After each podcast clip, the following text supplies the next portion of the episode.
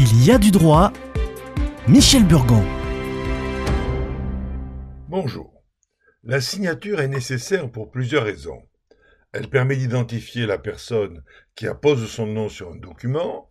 Elle manifeste aussi le consentement des parties aux obligations qui découlent de l'acte signé. Elle confère l'authenticité et la validité juridique.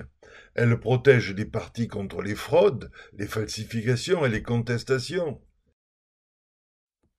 Pour être précis, la signature est requise pour parfaire non pas l'engagement juridique, mais l'écrit qui le constate en tant que mode de preuve.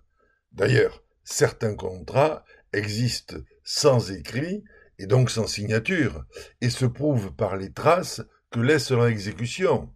Ainsi, dans l'article 1714 du Code civil, on dit que l'on peut louer ou par écrit ou verbalement. La signature manifeste son approbation.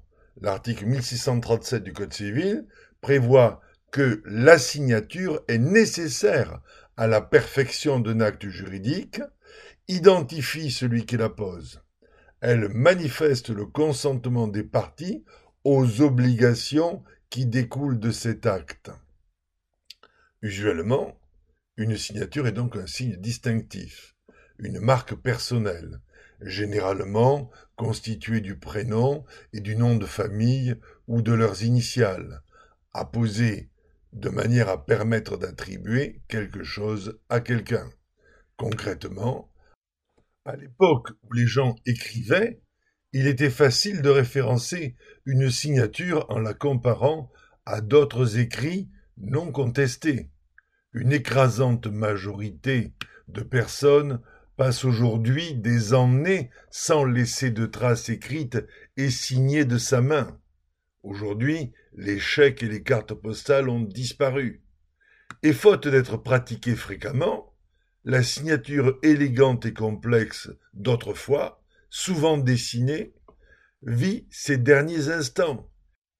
Elle sera bientôt remplacée par la simple écriture manuscrite du nom et du prénom. Aujourd'hui, certains ne se souviennent même pas comment ils ont signé la dernière fois sans regarder au le dos de leur carte d'identité. La place de la signature électronique se développe et nous en reparlerons.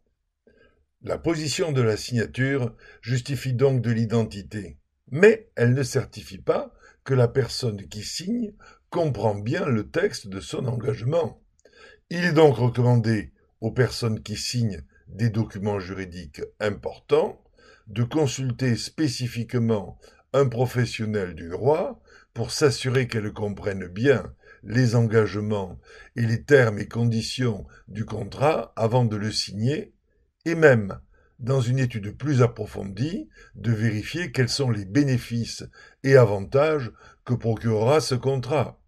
Le, co-contractant, de son côté, engage sa responsabilité civile, pénale, s'il conclut une convention sans s'être assuré du consentement libre et éclairé de l'autre partie, qui peut, ultérieurement, prétendent avoir été sous l'emprise de manœuvres, d'euphorie, d'alcool, de violence ou de toute autre cause susceptible d'altérer le consentement.